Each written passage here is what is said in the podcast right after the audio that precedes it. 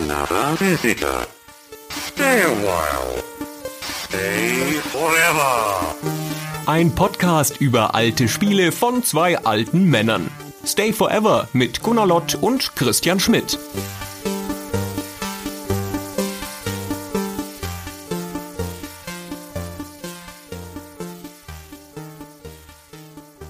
Hey Christian, Hey Gunnar, hallo.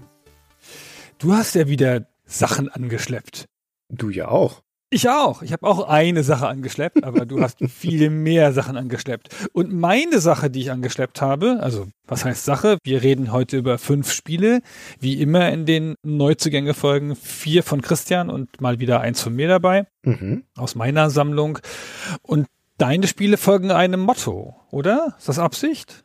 Nein, da bin ich jetzt selber gespannt, weil das ist keine bewusste Auswahl. Das, das ist mehr oder weniger zufällig. Was ist denn das Motto? Das sind auf ihre Art alles keine PC-Spiele. Das eine Spiel ist zuerst fürs NES erschienen und portiert worden. Das andere Spiel ist zuerst für 8-Bit Heimcomputer erschienen und portiert worden.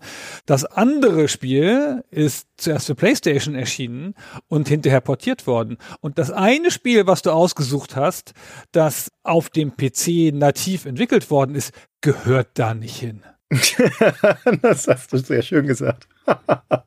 ja, stimmt. Jetzt, wo du sagst, hast du recht. So lässt sich das zusammenfassen. Das einzige wahrhaftige PC-Spiel, das wir in dieser Auswahl haben, ist deins. Das, was du beigesteuert hast.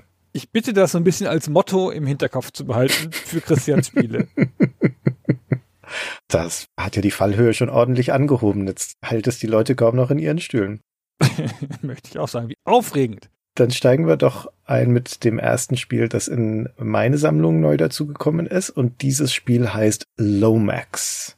Kanntest du das vorher? Hattest du da schon mal davon gehört? Nein, aber es ist eine Wissenslücke. Hätte ich kennen müssen. Habe ich mich hinterher geärgert, dass ich es nicht kannte. So ging's mir auch. Ich habe das gekauft und wusste nicht, was es ist. Und als ich dann festgestellt habe, nach dem Bekommen und dem genaueren Anschauen des Covers, dass wir es hier mit einem Lemmings-Spiel zu tun haben, einem Spiel aus der Lemmings-Serie, da war ich doch etwas überrascht, weil an mir ist das völlig vorbeigegangen, dass es das gibt, dieses Spiel. Ja, das ist ja auf viele Arten bemerkenswert, wie so oft die Spiele, die du aussuchst, zufällig irgendwie bemerkenswert sind. Man findet immer irgendwas. Aber die Theorie ist ja, dass jedes Spiel bemerkenswert ist auf seine Art. Und dieses hier ist aber auf ganz viele verschiedene Arten bemerkenswert. Erstmal hätten wir es kennen müssen, finde ich, weil es ist von 1997. Das ist eine Zeit, in der wir uns noch ganz gut auskennen. 96. Nee, die PC-Version ist von 97. Die PlayStation-Version ist von 96. Okay. Genau. Aber wir reden doch über die PC-Version. Das, was ich hier habe, ist selbstverständlich die PC-Version, das ist ja klar.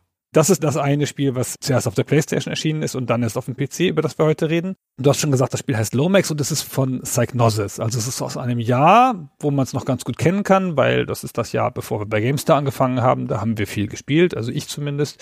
Und es ist aus der Lemmings-Reihe inoffiziell oder offiziell aus der Lemmings-Reihe eigentlich, aber es steht nicht auf dem Cover, deswegen ist es ein bisschen verwirrend. Das stimmt. Also das Wort Lemmings kommt da nicht vor im Titel. Und es kommt auch hinten auf der Packungsrückseite nur vor. Da ist von Lemmingen die Rede und vor allem vom Lemmingland, in dem das Ganze spielt. Aber es ist eines von nur zwei Spin-offs aus der Lemmings-Serie, die es in der damaligen Zeit gab. Das meiste waren ja Lemmings-Fortsetzungen, also das Original Lemmings 91 erschienen und dann kam dieses Standalone Add-on Oh No More Lemmings und dann kam der zweite Teil und All New Worlds of Lemmings und dann ging es in die dritte Dimension mit 3D Lemmings, das sind wir schon im Jahr 95 und 96 also fünf Jahre nach dem Original hat Psygnosis dann angefangen, Spin-offs zu produzieren.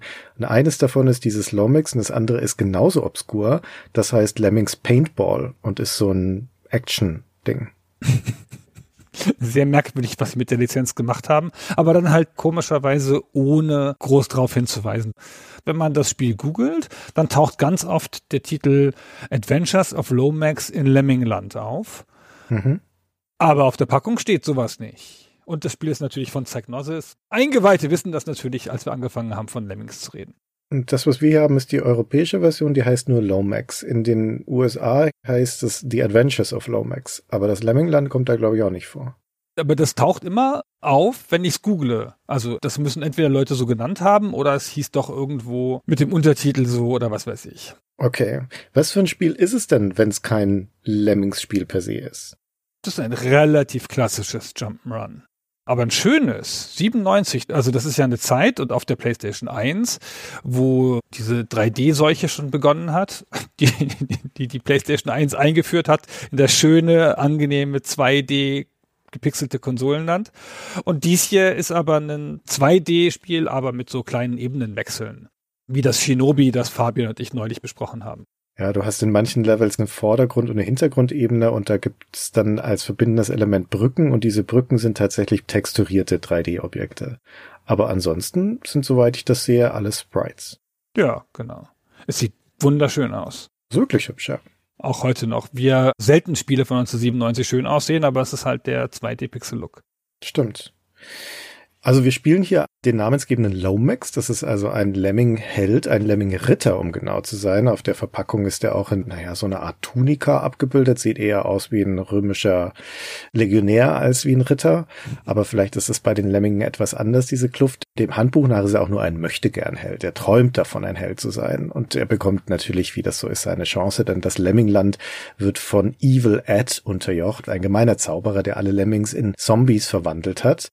Lomax ist der einzige Lemming, der noch bei Sinnen ist und deswegen muss er jetzt logischerweise durch die ganzen Levels springen und seine Lemmingsgenossen kann er dabei erlösen, das Wort, das das Spiel verwendet, nicht ich, indem er sie, tja, verkloppt. Der hat so eine Spin-Attacke, also so eine Drehattacke und wenn er einen Lemming damit berührt, dann wird er also von seinem Zombie-Status erlöst und fängt dann an, zur nächsten Klippe zu rennen und springt dann davon runter, wie Lemminge das so machen.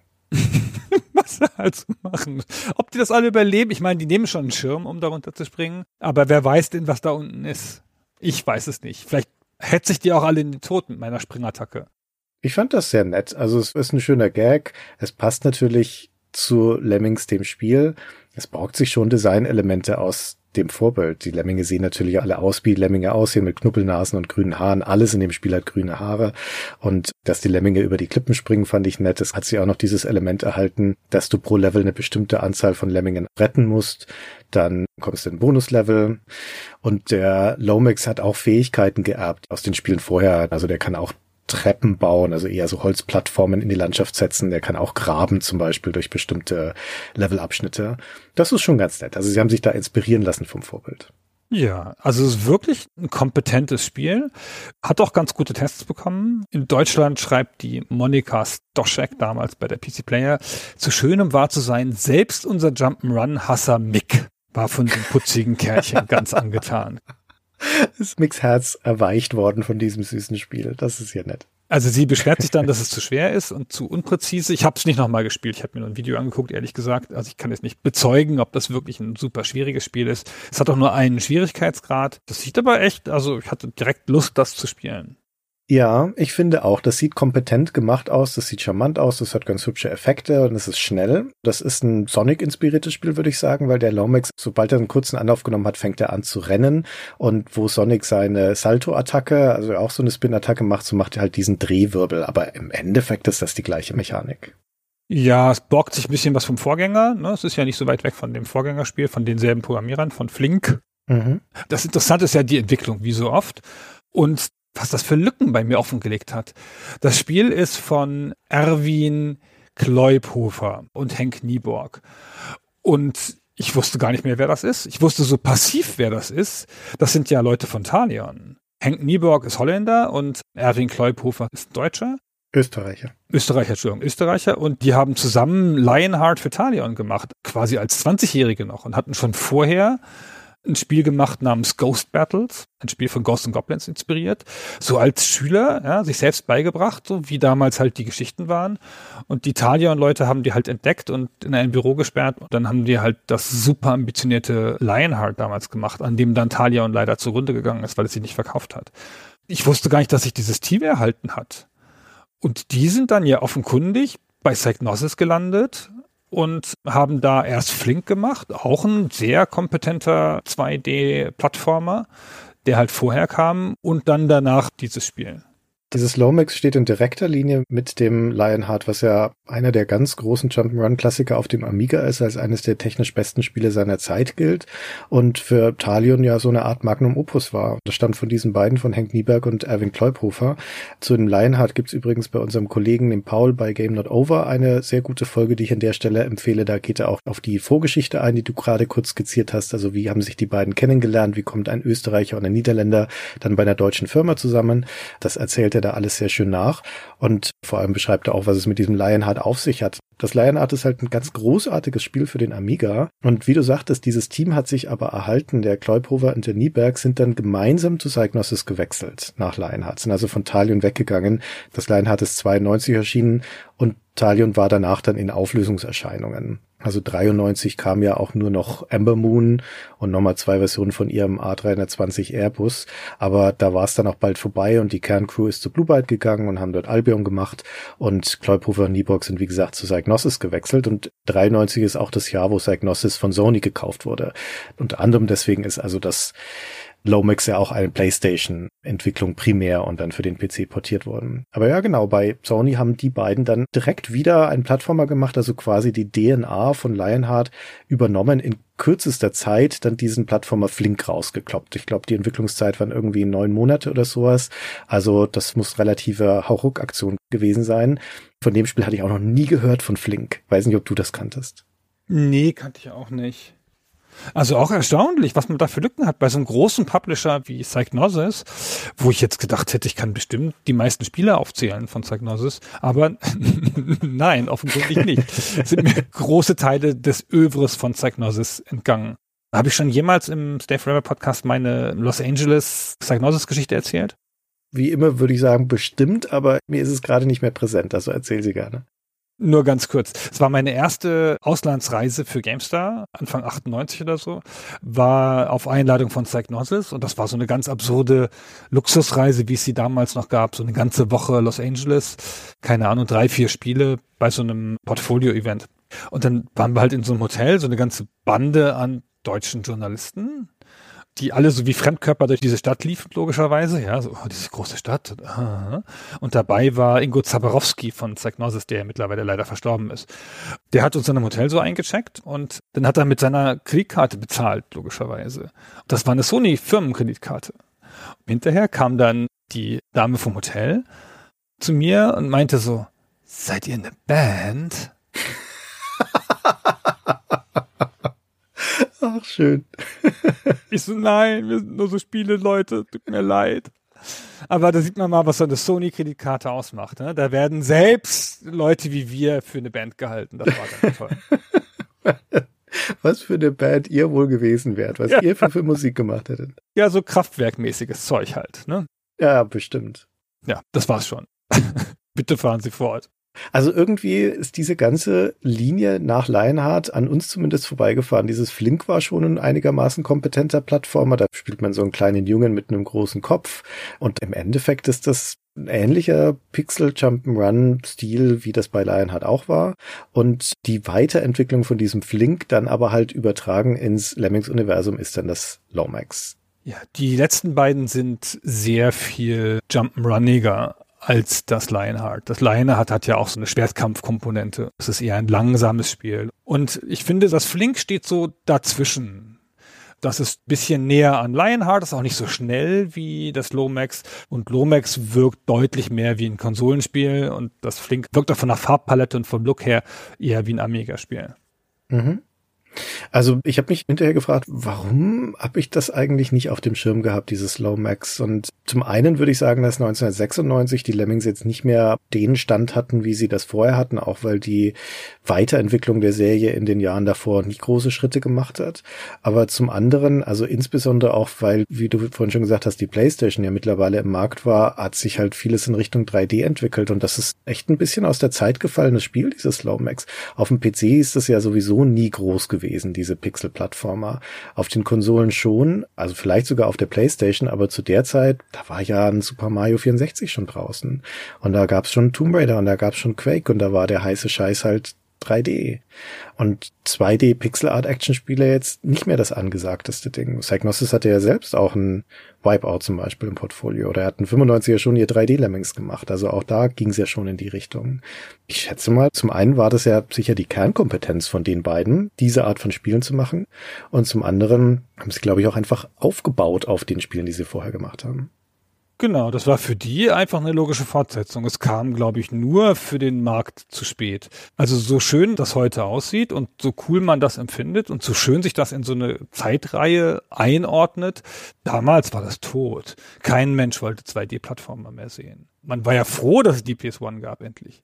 Ja, wenn das ein paar Jahre vorher erschienen wäre, noch zu der Super SNES e oder Mega Drive Zeit, dann wäre das ein sensationelles Spiel gewesen. Aber hier war es einfach zu spät dran. Und auch ein bisschen, also wenn man die Kritiken so quer liest, sind auch einige dabei, die finden das zu harmlos, das Spiel. Ein bisschen zu süß. ja, genau. Es ist aber auch ein bisschen süß. Ja, das hat seinen Charme. Also es sieht wirklich nett aus, kann man wirklich gut anschauen, finde ich. Ja, sehr cooles Spiel. Also ich bin froh, dass ich es mal gesehen habe und muss das mal bei Gelegenheit mit einem Emulator oder so anspielen. Hätte wirklich Lust, das noch zu spielen. Ich habe es leider nicht mehr geschafft für diese Folge. Ja, glaube ich aber, dass man das tatsächlich noch ganz gut nachholen kann. Okay, dann haben wir diese Lücke geschlossen. Dann können wir gleich zu unserem nächsten Spiel gehen. Was ist denn das nächste Spiel? Warte, ich muss erst gucken. Welches von deinen Konsolenspielen ist es? Oh. Das ist das Nicht-Konsolenspiel. Diesmal ist es ein Spiel, das vom Heimcomputer kommt und erst danach auf den PC portiert wurde. Und was für ein großartiges Spiel das ist, das du ausgesucht hast. Kanntest du das? Nein. Nein, überhaupt nicht. Aber es hat mich so bereichert. Also da habe ich jetzt reingespielt, paar Minuten lang, und das spiele ich noch durch. Das war so toll. Da freue ich mich, weil da hatte ich im Hinterkopf, dass das ein Spiel sein könnte, das dir gefällt oder das dich auch einfach interessiert. Wir reden von Quest Probe Spider-Man. Ein Spiel von 1984, ein Text-Adventure mit Grafiken von 1984 und zwar von Adventure International, der Firma von Scott Adams, der den Nachgeborenen vielleicht nicht mehr so viel sagt, aber um die Jahrzehntewende von den 70ern zu 80ern war Adventure International die wichtigste Adventure-Firma der Welt. Vor Infocom, die ja erst ab 82, 83 so richtig dann in den Markt gegangen sind, war das die professionellste Entwicklungsfirma für Adventures und sogar eine der größten Firmen zu ihrer Zeit in den USA. Also so Anfang der 80er, 83 rum, da hatte Adventure International, je nachdem, welche Quelle man anguckt, entweder 20 oder 40 Mitarbeiter. Aber das macht es trotzdem aus dem Stand zu einem der mitarbeiterstärksten Spielehersteller in jener Zeit, weit vor einem Sierra zum Beispiel. Das war ein Superstar auf seine Art in dieser Branche der Scott Adams. Richtiger Star, hatte diese Firma gegründet, wird auch immer mal als einer der Urväter der gesamten Computerspielebranche genannt. Ich meine, man 1979 da hat die Firma gegründet, gleichzeitig mit Infocom, aber viel aktiver als Infocom. Der hat ja Spiele rausgehauen in einer Tour. Alles Text-Adventures natürlich. Also ich habe nicht alle von denen jemals gespielt, aber ich habe mehrere Mal irgendwann reingeschaut aus Neugier in meiner Text-Adventure-Phase, die alle drei Jahre immer mal wieder mit Macht einsetzen. Und das sind schon kompetente Spiele. Die können schon mithalten zu der damaligen Zeit. Das ist kein Quatsch, den der da gemacht hat. Und dies hier ist so ein bisschen auf dem Höhepunkt seines Schaffens. Ja, das ist halt ein viel simplerer Parser. Man hat ja meistens so diesen Infocomparser im Hinterkopf, der schon komplexere Sätze versteht und so Kombinationen wie mach erst das, dann mach das und so. Und das ist ja alles noch nicht der Fall. Aber das ist ja auch ein Evolutionsschritt davor. Auch damals haben sich auch Parser ja weiterentwickelt. Und weil du vorhin sagtest, alles Text-Adventures, der Adams hat viele Text-Adventures rausgehauen, aber Adventure International als Firma hat auch andere Genres bedient. Die haben auch Simulationen, Actionspiele und so weiter gemacht. Die hatten ein richtig großes, breites Portfolio aber natürlich im Kern dieser Text-Adventure schon früh mit Grafik, ja, wo Infocom bis in die späten 80er gebraucht hat, um mal eine Grafik hinzuzufügen, war das bei den Adams-Spielen schon in den frühen 80ern der Fall. Also der war da echt umtriebig. In England zum Beispiel hat Adventure Soft, die Firma von Mike Woodruff, die dann später bekannt geworden sind mit Simon the Sorcerer und so, die haben angefangen, indem sie die Adventure International Adventures im englischen Markt importiert haben und für die dortigen Plattformen portiert haben. Das war das ursprüngliche Businessmodell. Also das hat Samen gesät quasi links und rechts für die Spielebranche. Das kann man nicht unterschätzen. Und Scott Adams hat mit Adventure International viele eigene Adventures gemacht. 83 haben sie dann auch ihr erstes Lizenzspiel gemacht zu einem Film, Buckaroo Banzai. Und 1984 kam jetzt diese Lizenz, über die wir gerade reden, nämlich die Marvel-Lizenz kam dann dazu. Was für eine fette Lizenz. Dann haben sie jetzt die Marvel-Lizenz und mustergültige Firmenzusammenarbeit. Die Zusammenarbeit geht über zwölf Spiele und zwölf Comics und gleichzeitig erscheinen immer der Comic und das Spiel. Das ist ja echt ganz schön cool und die Packungen sehen halt aus wie Comics. Die ganze Artwork, alles richtige Comics. Und die Comics sind auch nicht irgendwie so Abklatsche, sondern das sind, wenn ich das richtig verstehe, einfach original Marvel-Zeichner gewesen, die da die Sachen gemacht haben. Und wie du schon gesagt hast, diese Marvel-Spiele, also auch das Spider-Man, über das wir gerade reden, haben halt alle Grafik, ja. Also 1984 sieht aus wie The Hobbit oder so zu der Zeit. Das sieht super aus, finde ich. Gefällt mir total gut, der Style. Ist halt grob, ne, so wie mit Paint gemalt, aber es sah halt super aus. Also richtig bildschirmfüllend und darunter nur so zwei Zeilen Text. Das ist erkennbar diese Zeichengrafik, die du in den Comics auch hast, genau. Diese Lizenz, die sie da abschließen, ich meine, für Marvel ist das quasi der Einstieg in Computerspiele. Es gab ein einziges Marvel-Spiel vorher, 1982, Spider-Man für den Atari 2600, das kam über Parker Brothers. Und das nächste ist eben hier Quest Probe. Das heißt, auch für einige der Marvel Superhelden ist das überhaupt der erste Auftritt in Videospielen. Denn diese Quest Probe Serie, wie du schon sagtest, sollte eigentlich zwölf Spiele umfassen. Das war ein zehn Jahresvertrag, den die da geschlossen haben. Erschienen sind nur drei. Das erste war The Hulk. Das war noch 84 und dann kam Spider-Man, das ist das Spiel, über das wir heute reden, das ich hier liegen habe. Und das dritte war dann noch zu den Fantastic Four, kam aber nur zwei von den Fantastischen Vier vor, nämlich Human Torch and The Thing. Und so hieß dieses Spiel dann auch. Dann hätte es weitergehen sollen mit den X-Men als nächstes, aber da kam es dann schon nicht mehr dazu. Da ging dann die Firma pleite, genau. Also das X-Men war bereits in Produktion. Also es sind alles Spiele, die der Scott Adams selber programmiert hat. Er hatte schon angefangen, das zu programmieren und das wurde dann halt abgebrochen, weil die Firma pleite ging. Ja, und das Interessante ist wirklich diese Verzahnung von Spiel und Comic. Das ist eigentlich eine ganz clevere Kooperation. Diese beiden Medien sind eigenständige Produkte. Du kannst das Spiel alleine spielen, ohne dass du das Comic-Heft dazu brauchst und du kannst genauso gut das Comic-Heft lesen, ohne dass du das Spiel dazu brauchst. Das Comic-Heft, die Serie heißt auch Quest Probe. Ich habe auch eins von den Heften hier, habe ich mir auch aus den USA bestellt.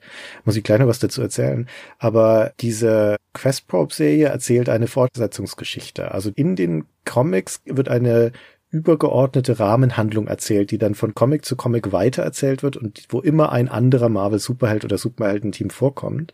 Da geht es um ein außerirdisches Wesen namens Chief Examiner, also der Hauptuntersucher oder wie man das übersetzen möchte, der nach und nach Marvel Superhelden auf die Probe stellt, um die Geheimnisse ihrer Macht zu erforschen. Und in jedem Comicheft ist dann eben ein anderer dran und in jedem Spiel auch, weil das ist genauso auch die Prämisse der Spieler. Und wenn du sagst, du hast reingespielt in das Spider-Man-Spiel, worum geht's denn da in dem Spiel? Oh, das kann ich jetzt gar nicht so einfach zusammenfassen. ich habe nur mal so ein paar Befehle eingegeben. Okay. Der Spider-Man in diesem Fall, der findet sich in dem Wolkenkratzer vom Daily Bugle wieder, also von dieser Zeitungsredaktion und ist dort eingesperrt worden von diesem Chief Examiner mit ein paar anderen Antagonisten aus den Spider-Man Comics und er muss dann da ja sich mit denen auseinandersetzen und muss Kristalle sammeln und am Schluss muss er halt den Chief Examiner davon überzeugen, ihn wieder frei zu machen. Das Interessante ist in dem Comic, in dem dazugehörigen Comic wird eine andere Geschichte erzählt. Da geht es um einen anderen Gegenspieler von Spider-Man, um Mysterio, der da diesen Wolkenkratzer überfällt und dann gibt es ein Duell mit Spider-Man und so weiter. Und da ist der Chief Examiner aber auch da in diesem Comic als Figur. Und dessen Eigenschaft ist, dass der immer so Portale aufmachen kann, wie so schwarze Löcher. Spider-Man fällt dann durch dieses Portal und in dem dazugehörigen Comic-Panel steht dann drin, was Spider-Man da passiert in diesem Portal drin. Wenn du das erfahren willst, dann kauf dir das Spiel Quest Probe von Scott Adams. Auf der nächsten Seite geht's weiter und da fällt Spider-Man aus diesem Portal wieder raus. Er hat ja quasi die Prüfung des Chief Examiners bestanden und dann geht die Comic-Geschichte weiter. Und im Spiel wird eben genau dieser Abschnitt erzählt, wo er da in dieser Dimension gefangen ist, wo der Chief Examiner ihn untersucht. Wie cool ist das? Die Verzahnung ist da sehr eng. In diesem Comic wird, wie gesagt, explizit verwiesen auf das Spiel. Es gibt hinten auf der Leserbriefe-Seite, das sind Briefe an Scott Adams, die von Scott Adams beantwortet werden. Das bezieht sich also nur auf dieses Quest Probe. Und dieses Heftchen, da steht Scott Adams Marvel Comics Limited Series. Also das ist auch unter seinem Namen, obwohl er außer dem Konzept nichts dazu beigetragen hat. Also die Story von diesem Heft, die Zeichnungen, das sind alles Marvel-Künstler. Das ist bei Marvel gemacht, als eigenständiges Produkt. Es ist halt nur verzahnt mit dem Computerspiel, das wiederum bei Scott Adams als eigenständiges Produkt entstanden ist, aber halt unter diesem großen Plan, dass diese beiden Sachen so zusammenpassen. Ich wüsste zu gerne, wie erfolgreich das war und was für einen Umfang so ein Vertrag hatte. Das wäre heute ein Giganto-Vertrag. Also wenn heute der größte Spielehersteller mit Marvel einen Vertrag schließen würde, dann ging es ja um Milliarden. Wie groß wohl die jeweiligen Märkte gewesen sind, was die wohl davon verkauft haben? 10.000 Stück? 50? 30? Also Adventure International ist ja pleite gegangen zu der Zeit. Das lag vermutlich nicht nur an dieser Kooperation, aber sagen wir mal so, es hat es auch nicht gerettet. Ich wüsste es aber auch gern. Also das Spiel ist auf allen damaligen Plattformen erschienen, auch deswegen, weil genau wie Infocom auch dieses Adventure-System von Scott Adams super portierbar war. Ja, hast halt einen Interpreter für jede Plattform geschrieben und der konnte dann das Adventure-Modul immer auslesen. Dementsprechend gibt's das also alles und das ist ja für den PC relativ früh, 1984. Da gab's noch nicht so viele Spiele für den PC. Und dementsprechend ist diese PC-Version des Spiels einigermaßen selten. Wie selten die anderen sicherlich populäreren und erfolgreicheren Versionen waren, weiß ich nicht. Das Comic, und das hat mich gewundert, das kriegst du für einen Spottpreis. Also ich habe das für zwei oder drei Dollar oder sowas bei eBay gekauft. Ist überhaupt kein Problem, diese Dinger zu kriegen. In perfekten Zustand. Also das kann nicht selten sein, sagen wir mal so. Aha, ach, das ist ja interessant. Aber das muss ja selten gewesen sein. Obwohl, vielleicht ist das einfach in den normalen Auflagen gedruckt worden, in denen so die Amazing Spider-Man-Serie gedruckt worden ist und hat sich viel schlechter verkauft, weil es ja offenkundig ein Tie-In war und eine Sondergeschichte. Vielleicht hat sich das für Marvel gerechnet bei den Comicbüchern. Keine Ahnung, wie da der Vertrag aussah, ob der Adams da einen Anteil bekam von den Einnahmen oder ob der Deal war, du das Spiel, wir die Comics. Wahrscheinlich so, ne? Vielleicht. Also ich bin ja völlig unbeleckt von diesen amerikanischen Superhelden-Comics. Ich habe in meiner Jugendzeit nie sowas gelesen. Und dementsprechend ist das Ding, das ich jetzt gerade in der Hand halte, ist, glaube ich, auch das erste amerikanische Comicheft, das ich jetzt als über 40-jähriger Mann das erste Mal in meinen Händen halte. Und weißt du, was das erste war, was mir darauf aufgefallen ist? Wie billig das produziert ist. Die ist total krude. Zeitungspapier quasi, ja. Ja, Zeitungspapier, schlechter Druck, die Tinte verwäscht sofort, sobald du da einen Finger drauf tust. 75 Cent hat's gekostet damals. Das kann nicht hochwertig gewesen sein. Aber wow, also das sind jetzt keine hochwertigen Dinger. Nee, das war ja aber auch einfach ein billiges Hobby. Das hatte nicht dieses von heute mit Sammeln und Graphical Novel und diese ganze Intellektualisierung des Comics kam ja erst viel später. Ja. Zu der Zeit war das alles noch pure Action und so. Der ist ja für Kinder. Auch die ganzen Werbeanzeigen, die da drin sind, die richten sich eindeutig an Kinder.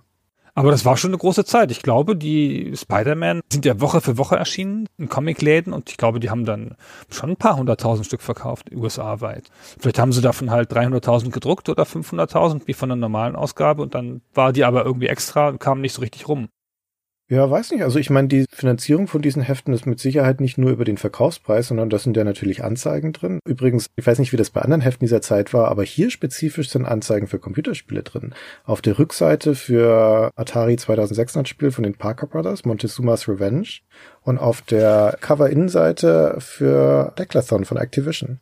Also vielleicht war das auch Teil der Zielgruppenansprache. Und dieses Ding, diese Story hier hat Product Placement im Cartoon. Der Spider-Man schwingt da so durch die Stadt und dann sieht er ein großes Plakat für Indiana Jones und der Tempel des Todes und denkt sich, oh, der Film, über den habe ich viel Gutes gehört, den sollte ich mir mal angucken. das ist ja frech. Im Jahr 1984, wo doch sowas noch nicht gemacht wurde, denkt man sich. Ah, abgefahren. Jetzt bin ich voll neidisch, dass du diesen Comic hast und ich nicht. Erstens schicke ich ihn dir gerne, weil ich brauche ihn nicht. Und zweitens kannst du problemlos im Internet bestellen. Das ist überhaupt kein Ding.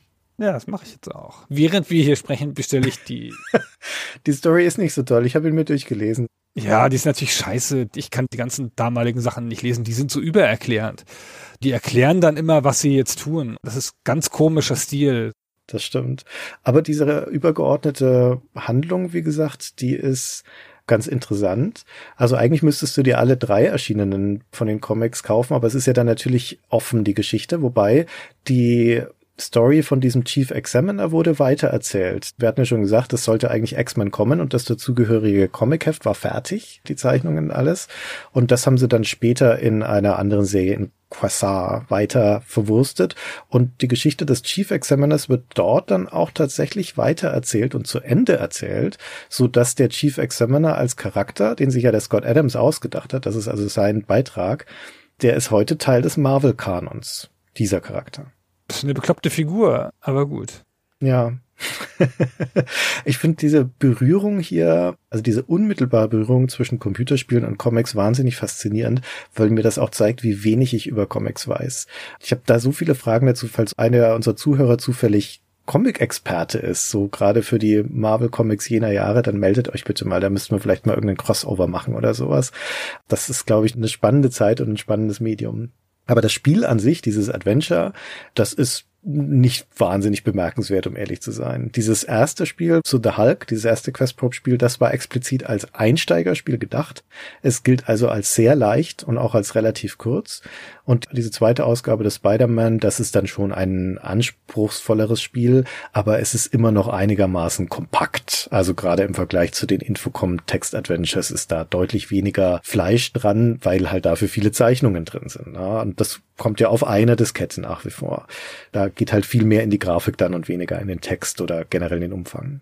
Also ich finde auch der Style ist halt auch cool, weil du sprichst mit Spider-Man. Du sagst Spider-Man, gehe nach Norden oder Spider-Man N, wie man ja in Adventures sagt. Und dann siehst du so ein Bild, wie er nach Norden springt. das ist so toll. Also es ist wie so ein Zwiegespräch. Ich weiß nicht, was dafür die Fiktion ist oder die Metapher ist, dass du Spider-Man Befehle gibst. Bist du irgendwie dessen geheime Stimme oder so? Aber jedenfalls finde ich das echt eine coole Methode, so eine Geschichte zu erzählen. Und ich habe so ein bisschen in so Let's Plays geschaut, so quer, und das wirkt sehr actionlastig.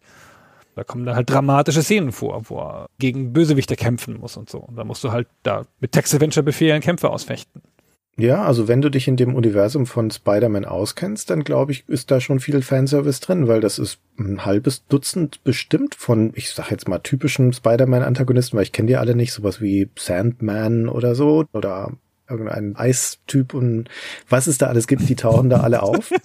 der Sandtyp und der Eistyp. Der Wassertyp kommt auch vor. Der Sandtyp, der Eistyp, der Feuertyp, der Schokoladetyp, was halt alles so vorkommt. An den Sandman hatte ich, glaube ich, keine Ahnung, bestimmt 30 Jahre nicht mehr gedacht. Das hat mich sehr gefreut, das zu sehen, dass es diesen Helden gab. Ach, toll. ja, es ist schön, ne? Auch das schließt eine Lücke, weil, wie gesagt, das ist eines der allerfrühesten Marvel-Lizenzspiele, die es dann eben auch zu der Zeit schon auf dem PC geschafft haben. Und dann kam ja lange Zeit nichts Marveliges. Das Schöne ist, dass die Lizenz so echt ist und so getreu. Das ist ja richtig Marvel. Das ist ja nicht wie irgendeine Actionfigur sieht halt aus wie Spider-Man oder so, wie das ja dann vorher sowieso, aber auch nachher noch lange Zeit ist, wo diese Lizenzen dann einfach draufgeklatscht werden auf irgendwelche Sachen. Und mit dem Goodwill von zwei Firmen wollten sie was Tolles machen oder zumindest was machen, was Geld verdient es ist nicht nur die Lizenz ernst genommen, sondern es ist auch umgekehrt das Medium Computerspiel ernst genommen. Also von Marvel, der Comicfirma. Das ist ernst genug zu nehmen zu sagen, das ist ein Medium, da können wir unsere Marke rein erweitern und das kann bereichern sein und es kann eben diese Wechselwirkungen geben zwischen unseren beiden Medien. Super Story. Schade, dass es nicht nachhaltig war. Ja, schade. Aber immerhin drei Spiele, ja. Wahrscheinlich waren die drei Spiele so schnell fertig, dass man es nicht mehr einstellen konnte, als das erste nicht erfolgreich war. Das glaube ich nicht. Über zwei Jahre, glaube ich, sind die erschienen. Ah, okay. Na, hatten sie die Comics schon fertig, mussten sie weitermachen. Na gut. Okay. So, jetzt kommen wir zum dritten Spiel und sind schon beim Höhepunkt. Nämlich bei deinem Spiel, das du beigesteuert hast. Erzähl. Ja, ein richtiges PC-Spiel, huh? Wir sprechen über Hurra Deutschland.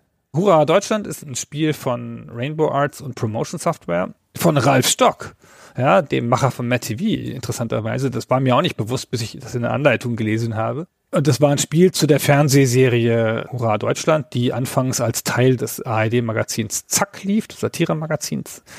War das ARD überhaupt oder war das NDR? Nee, das war ARD.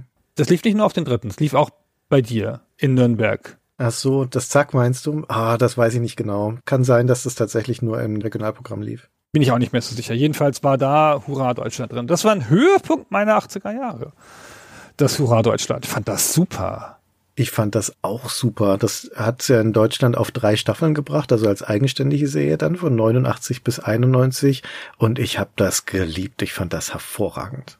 Das ist so eine Serie, die relativ tagesaktuelle Sachen und Politikerklischees verarscht mit Latexfiguren von Politikern. Alles ziemlich wild, die hauen sich da auch und fliegen durch die Gegend und singen und so.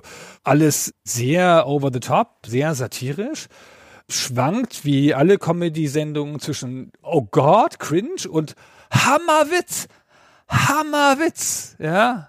Ich meine, es gibt eine Szene, wo Möllemann, der FDP-Politiker, der dann ja später unglücklich gestorben ist, wo der so eine Art DJ-Auftritt hat. Ja, und da tanzen so Leute und da kommt Musik und so und der Möllemann sagt, heiz die Hölle an, hier kommt Möllemann. Und das ist ja ein Klassiker des Reims, also es war ja auch fast immer ein Lied mit dabei in den Folgen und da hatten sie auch einen guten Griff.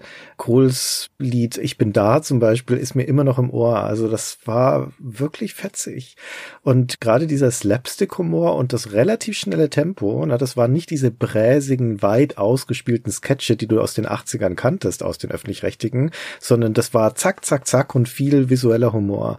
Hat mir sehr gut gefallen visueller Humor war es. Das ist eine gute Beobachtung. Da fällt auch mal was im Hintergrund um oder so und die Deko war ziemlich aufwendig. Genau, ja, tolles Setdesign. Das ist eine Übertragung. Es kommt wie jeglicher Humor in Deutschland aus England von der Serie mit dem schönen Namen Spitting Image, was gleichzeitig Ähnlichkeit und Spuckfresse bedeutet. Sehr schön. 84 haben die angefangen und da lief das in verschiedenen Serien bis in die 90er rein. 96 wurde dann die Serie abgesetzt, nachdem die Einschlagquoten weggegangen sind. Die haben dann noch wahnsinnige Crossovers gemacht. Genesis hat mit so Figuren dann einen Song gemacht, ja, mit Spitting Image Figuren von den Genesis Musikern. Und das wurde in alle Herren Länder verkauft. Dutzende von Ländern gab es eigene Versionen davon. In Deutschland halt Hurra Deutschland als offizielle deutsche Version. In Frankreich hieß es Le Guignol oder am Anfang Le Guignol d'Info. Das heißt so ein bisschen wie die Info Kasper. Das lief bis 2018. Das hat sich da die ganze Zeit massiv gehalten und wurde zwischendurch immer wieder leicht modernisiert und so.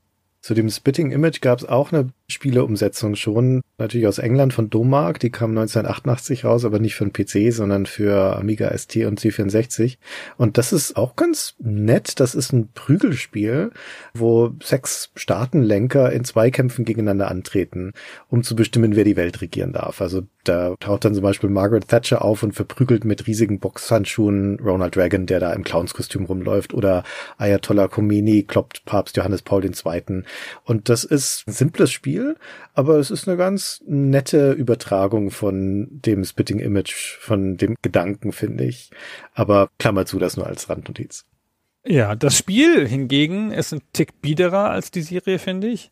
Also das Hurra Deutschland meinst du jetzt? Das Hurra Deutschland Spiel, von dem wir jetzt sprechen, genau, das englische Spiel kenne ich gar nicht. Das allerbeste an dem Hurra Deutschland Spiel ist das Inhaltsverzeichnis, wo jedes Kapitel mit Hurra anfängt. Hurra, die Installation. Hurra, der Schnelleinstieg. Hurra, ja, super. Was ist denn das für eine coole Idee? Super. Aber es ist tatsächlich schon so ziemlich das Beste, da hast du recht. Ja, das müsste man viel öfter machen. Und das Spiel, ich bin gar nicht sicher, was das für ein Genre ist. Das ist so eine Art Minispielsammlung mit einem Thema und einem Strategiespiel-Layer. Ja, die Anmutung sieht aus wie so ein Management-Spiel, aber vom Spielerpower her geht's fast eher in Richtung Adventure. Es ist ein ganz krudes Ding. Du hast ja auch so ganz kleine Geschicklichkeitsgeschichten und du musst halt auch mit Dreck werfen. es lässt keinen Gag aus, ja, wie die Vorlage auch nicht, da wird kein Gag ausgelassen. Es geht so über verschiedene Kapitel und geht hin zur Kanzlerwahl. Ja, genau. Das Spiel ist 94 erschienen und im Oktober 1994 war Bundestagswahl in Deutschland. Und kurz vorher kam dieses Spiel raus und hat als Inhalt, dass man einen Nobody spielt, einen gewissen Paul, der ausgewählt wurde, weil er der durchschnittlichste und farbloseste Mensch Deutschlands ist und deswegen die besten Wahlchancen hat. Der hat dann 14 Tage Zeit, um Wahlkampf zu führen und zum Abschluss gibt es dann ein großes Rededuell, TV-Duell gegen Helmut Kohl und Rudolf Scharping, also die Kandidaten von CDU und CSU. Die damalige Geschichte war so, dass Kohl dann in seine vierte Amtszeit gegangen ist, aber wir haben hier die Chance, die Geschichte zu ändern. Also es ist eine satirische Simulation in Anführungszeichen dieses Wahlkampfs. Das Wort ist völlig überdehnt dafür. Ein Nachspielen einer zugespitzten Variante von so einem Wahlkampf. Ist ein Klamauk. Ja, Klamauk trifft's gut. Also es ist ein Klamaukspiel mit einem Wahlkampfmotto, aber ich finde ja, Wahlmetaphern sind ja immer interessant, wie ich ja nicht müde werde zu sagen. Und das Spiel führt auch deine Popularität mit von Spiel zu Spiel. Und das ist schon ganz cool, wenn du halt siehst, du gehst jetzt halt aus dem zweiten Kapitel raus und liegst halt noch bei sieben Prozent oder so und Kohl noch bei 40 und dann kannst du halt aufholen und jetzt hast du vielleicht schon Sharping überholt oder sowas. Das ist schon, finde ich, eine ganz okaye Art, sowas zu machen. Das ist halt alles ein bisschen wild und auch ein bisschen krude. Das kam aber jetzt gar nicht so ganz schlecht an. Hat so 60er, 70er Wertungen gekriegt. Hat 99 Mark gekostet damals, ja, hm, Mai. Und wurde schon ganz wohlwollend aufgenommen. Es war den Redakteuren in den Zeitschriften in der Tendenz eher zu einfach. Aber die Musik, hey, von Chris Hülsbeck. Ja, das muss, glaube ich, eher an der Präsentation gelegen haben, weil ja, Musik von Chris Hülsbeck, es kam auch schon eine CD-Version dazu, da war das dann auch nochmal eine bessere Qualität von der Musik. Und es hat halt digitalisierte Bilder von diesen Puppen, die dann aber so ein bisschen ghettoisiert sind, weil in dem eigentlichen Spielablauf gibt's einen Ort, das ist die Bar, da kannst du hingehen und dann triffst du da an jedem Tag zwei zufällige von diesen Puppen, die sich miteinander unterhalten. Und das ist ein reiner Sketch, der dann da immer abgespielt wird. Das endet immer damit, dass die eine Puppe der anderen eines reinhaut und dann ist es wieder vorbei. Also die Charaktere aus der Fernsehsendung sind eigentlich fast nur dafür verwurstet. Und die haben natürlich jetzt keine neuen Puppen gebaut, die waren auch schweineteuer damals, 10.000 Mark für so eine Latexpuppe für den Zweck dieses Spiels. Das heißt, alle Charaktere, die da neu eingeführt werden, wie jetzt unser Protagonist oder der Meinungsforscher, der uns immer die Anweisungen gibt, das sind alles cartoon gezeichnete Charaktere. Und das ist schon ein stilistischer Bruch und eine ziemlich augenfällige Diskrepanz zwischen diesen abfotografierten gepixelten, digitalisierten Puppen und den gezeichneten Charakteren auf der anderen Seite. Also wo die Sendung aufwendig ist für ihre Zeit und pointiert und schnell, ist das Spiel in jeder Hinsicht das Gegenteil. Das muss ein relativ schnell gemachtes Spiel sein, inhaltlich dürftig, also gerade wenn man, du hast vorhin schon erwähnt, wenn man das Mad TV zum Vergleich heranzieht von Ralf Stock, was ein gut austariertes, einigermaßen komplexes Management-Spiel ist oder Strategiespiel ist, da ist das hier super dürftig dagegen und wackelig zusammengenäht und es ist auch nicht sonderlich witzig, wenn du mich fragst. Ja, das ist nicht so besonders. Aber mei, ich meine, Hurra Deutschland und Hurra im Inhaltsverzeichnis. Was willst du denn noch?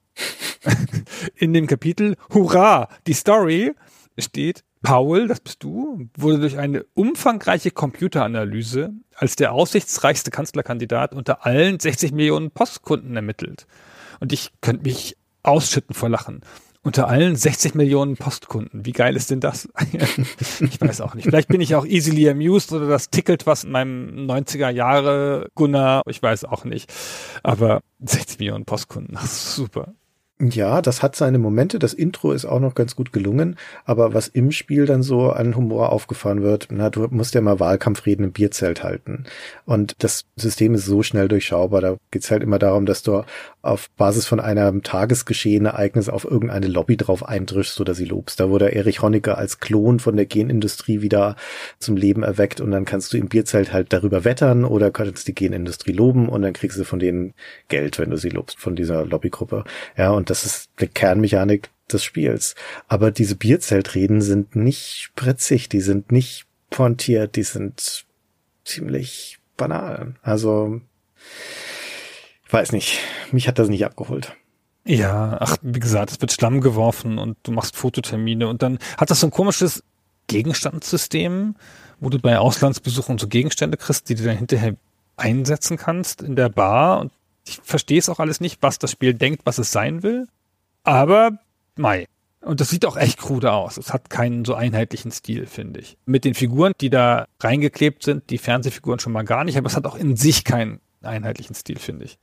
Ja, das stimmt. Also wie gesagt, man merkt ihm an, dass es relativ schnell zusammengeschustert worden sein muss. Wäre jetzt meine Spekulation. Das ist ja eines der Spätwerke von Rainbow Arts, also Rainbow Arts als Publisher. Wir sind ja im Jahr 1994, da erscheinen schon noch ein paar Spiele bei Rainbow Arts. Die Firma gibt's auch als Label noch eine ganze Weile aber ein Schatten der früheren selbst. Und der Ralf Stock ist ja ein ehemaliger Rainbow Arts Mitarbeiter, der hat sich dann selbstständig gemacht, um eben Promotion Software zu gründen und dem Namen nach macht er erstmal Werbespiele.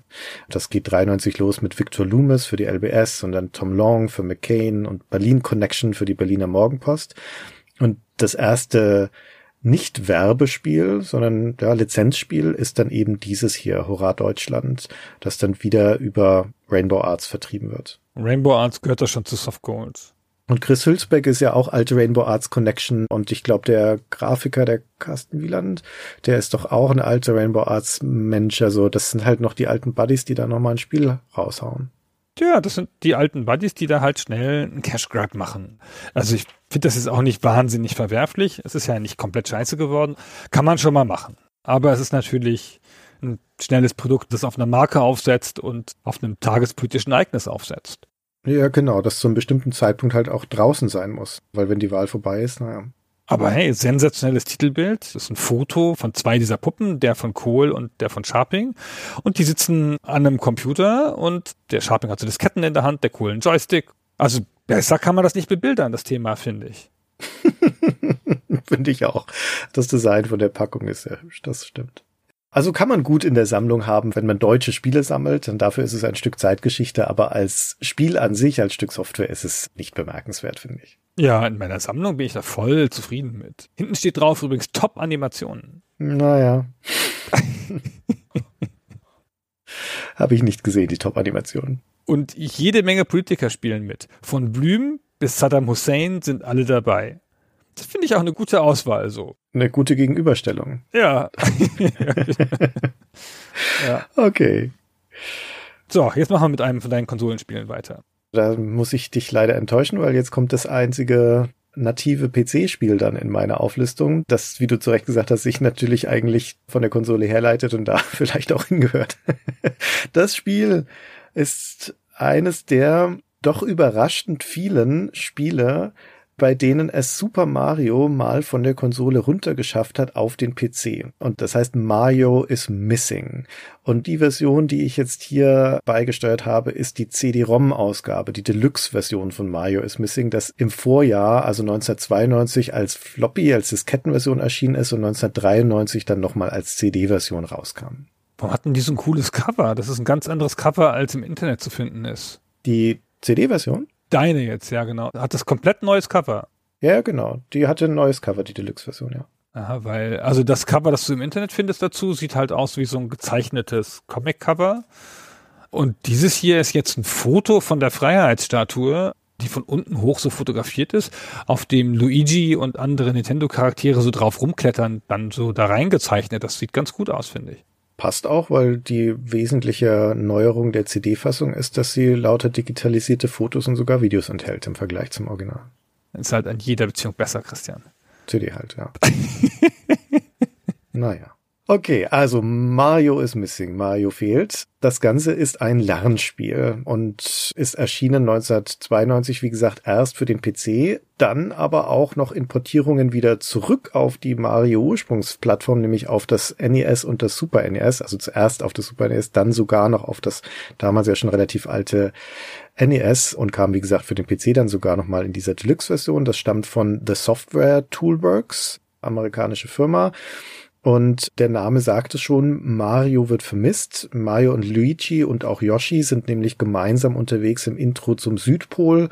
Dort hat Bowser, der gemeine Gegenspieler der Mario-Spiele, ein neues Schloss errichtet und ist gerade dabei, hunderte von Föhns einzustecken, um das Eis wegzuschmelzen und damit die Welt zu fluten. Also ganz grausiger Plan. Und Mario möchte die natürlich vereiteln und er stürmt das Schloss, wird aber gefangen genommen, überraschenderweise. Und jetzt sind Luigi und Yoshi allein übrig vor diesem Schloss. Und dann muss Luigi die Initiative ergreifen, um Mario zu retten. Das ist ja eine Klimawandel-Metapher. Check ich jetzt erst. Ach, jetzt wo du sagst. Hm. Vielleicht deuten wir da auch zu viel rein. Aber ja, vielleicht ist es das auch. Auf keinen Fall. ja, interessant. Aha, mhm, okay. Ich wusste auch gar nicht, dass Bowsers Schloss in der Antarktis ist. Eines von seinen vielen Schlössern. Ja, er hat ja einfach viele Schlösser. Genau, wir sagen ganz offen, wie es ist. Das Spiel kommt sieben Jahre nach Where in the World is Carmen San Diego. Und ich bin auch ganz sicher, dass es ohne Carmen San Diego dieses Spiel nicht gegeben hätte. Das ist vollkommen richtig, zumal die beiden Schöpfer von Carmen San Diego, der Lauren Elliott und Gene Portman, hier auch mitgewirkt haben bei diesem Spiel. Ich kann nachher noch kurz erzählen, wie ich glaube, dass das zustande gekommen ist. Jedenfalls ist dieses offenkundig ein Spiel, ist ja von einer Firma, die halt im Wesentlichen Lern- und Schachspiele gemacht hat. Also das ist ja keine ganz klassische Spielefirma. Software Toolworks heißen ja auch schon gar nicht wie eine Spielefirma. Und wie sich das mir so aus der Recherche ergibt, ist das der Versuch, einfach auf diesen Lernspiel-Hype zu springen, der in Amerika eine Riesennummer war. Carmen San Diego war ein Kassenschlager haben wir schon mal neulich mal drüber gesprochen, als wir ein Carmen San Diego Spiel hier hatten. Es wirkt ja bis heute nach. Es gab jetzt noch mal eine moderne Serie für Kinder auf Netflix. Das ist eine Riesenmarke. Und jetzt wollte man die Formel ein bisschen übernehmen von Carmen San Diego, aber das mit Nintendo Helden. Daraufhin ist das gebaut und das lehnt sich auch inhaltlich an. Carmen San Diego ist ja auch so eine Mischung aus ich lerne Geografie und ich spiele ein Adventure-Spiel.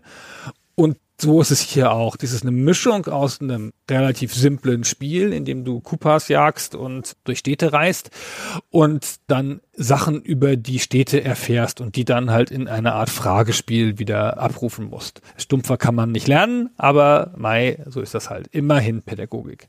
Ja, das ist sehr nah daran, wie Carmen San Diego auch funktioniert. Also das ist schon eindeutig diese Formel, aber das ist nicht das einzige Spiel oder die einzige Firma, die diese super erfolgreiche Carmen San Diego Formel kopiert hätte. Also allein von den Carmen San Diego Spielen gab es ja unzählige Nachfolger. Das stammt von Broderbound und die haben dann nach wo in der Welt ist Carmen San Diego, haben sie USA gemacht und dann Europa und dann Zeit und dann Weltraum und dann amerikanische Geschichte und so weiter. Also zu dem Zeitpunkt, wo das rauskam, gab es glaube ich schon fünf oder sechs Ausgaben von Carmen San Diego und diverse Ableger auch schon von anderen Firmen. Also da gab es einen ganzen Markt für diese Geografie-Lernspiele. Und das Software Toolworks, wie du schon sagtest, die haben ja diesen Anwendungshintergrund oder eben auch schon Lernhintergrund. Eines der erfolgreichsten Programme von Software Toolworks ist Mavis Beacon Teaches Typing, also ein Lernprogramm zum Tippen auf der Tastatur. Und das war auch super erfolgreich. Also das ist eines der wichtigsten Programme im Portfolio von Software Toolworks. Deswegen gar nicht so weit weg zu sagen, na, wir machen weitere Lernspiele, wir zielen auf Kinder, und Software Toolbox hatte aber 1990 eine Konkurrenzfirma übernommen, nämlich Mindscape, auch eine amerikanische Firma. Und zwar deswegen, weil das Software Toolbox schon seit geraumer Zeit gerne auch auf das NES wollte. Die wollten ihre Sachen, ihre Spiele umsetzen fürs NES, aber dazu braucht man eine Entwicklerlizenz von Nintendo und Nintendo hütete die sehr eifersüchtig so dass es Software Toolbox offensichtlich nicht gelungen ist, da eine zu bekommen und deswegen haben sie einfach eine Firma gekauft, die eine solche Lizenz hatte, nämlich Mindscape, um anfangen zu können, auf ein NES zu portieren. Und nun bin ich mir nicht hundertprozentig sicher, weil ich habe mich gefragt, woher kommt denn eigentlich diese Lizenz für Mario? Nintendo gibt doch sowas nicht so ohne weiteres aus der Hand.